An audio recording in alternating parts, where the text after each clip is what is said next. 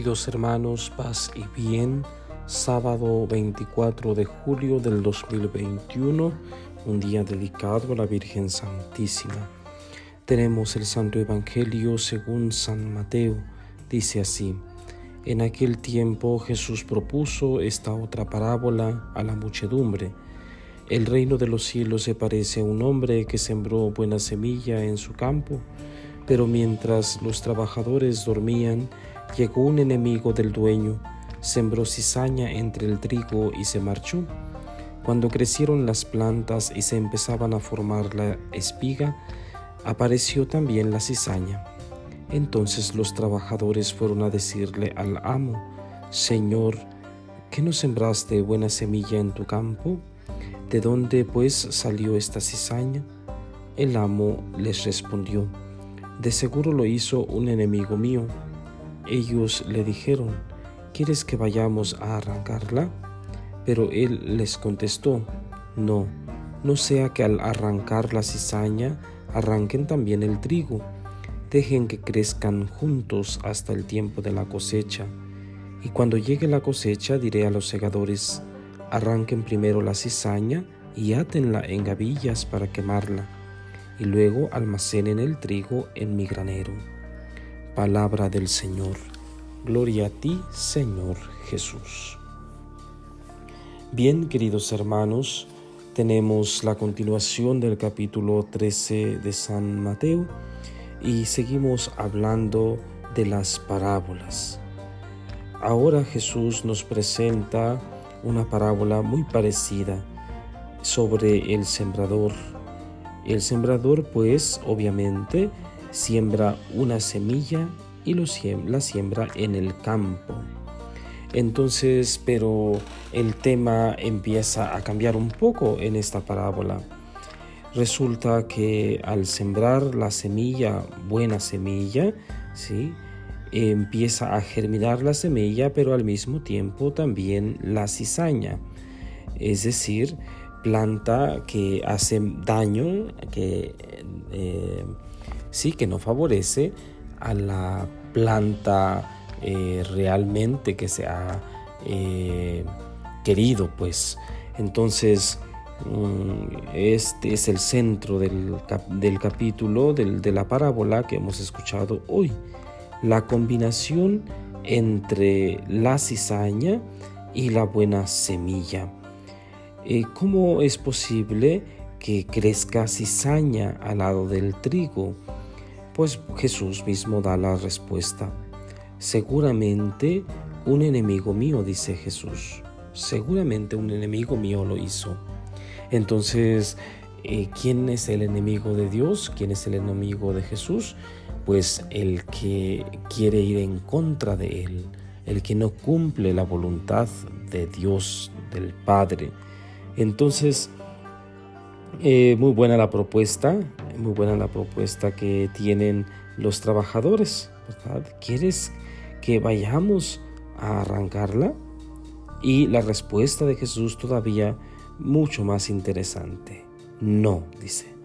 Pareciera que eh, iba a decir que sí, porque ¿quién quiere eh, la maleza eh, y que daña a la semilla, que daña a la plantita? ¿Quién va a querer la maleza? Nosotros normalmente cuando sembramos maíz o frijol le vamos quitando la maleza, le vamos quitando las plantas eh, que le hacen daño a la plantita que nosotros hemos eh, plantado, valga la redundancia. La semilla que nosotros hemos aventado al campo debe crecer bien, debe crecer libre, ¿sí? y debemos quitarle todo lo que le estorbe. Eh, eso es normal, natural, y por eso pues los trabajadores le dicen eso al amo. ¿Quieres que le arranquemos? Y Jesús eh, responde de inmediato y muy seguro, no. Pero ¿por qué no? Porque puede ser que al arrancar la cizaña, al arrancar lo malo, arranquemos también lo bueno. Y ese sí sería un problema. Entonces Jesús se espera eh, y sigue la parábola. Dejen que crezcan juntos, dice. hasta el tiempo de la cosecha. Entonces en el tiempo de la cosecha habrá esta separación.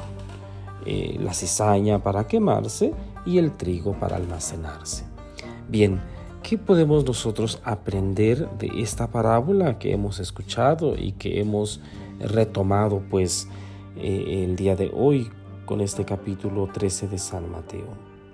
Bien, eh, pues nosotros podemos comprender pues que Jesús nos está hablando del mal, del mal que es inevitable y que quisiéramos nosotros desaparecer, quitar, pero está ahí, latente, ¿verdad? El mal pues existe y tanto existe el mal que en mí mismo existe, ¿sí?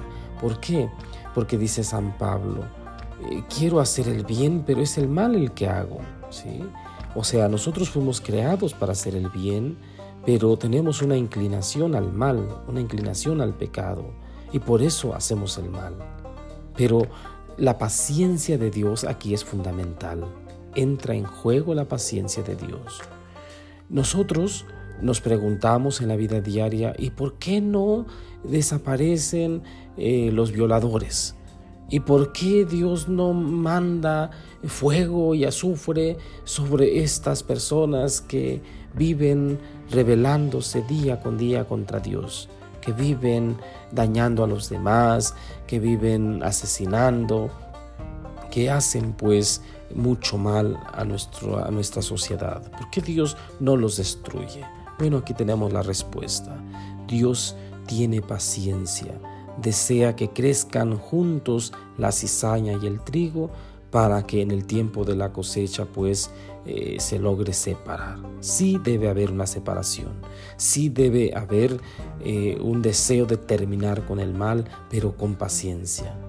Esto nos habla del proceso que Dios tiene eh, para la humanidad, para los seres humanos.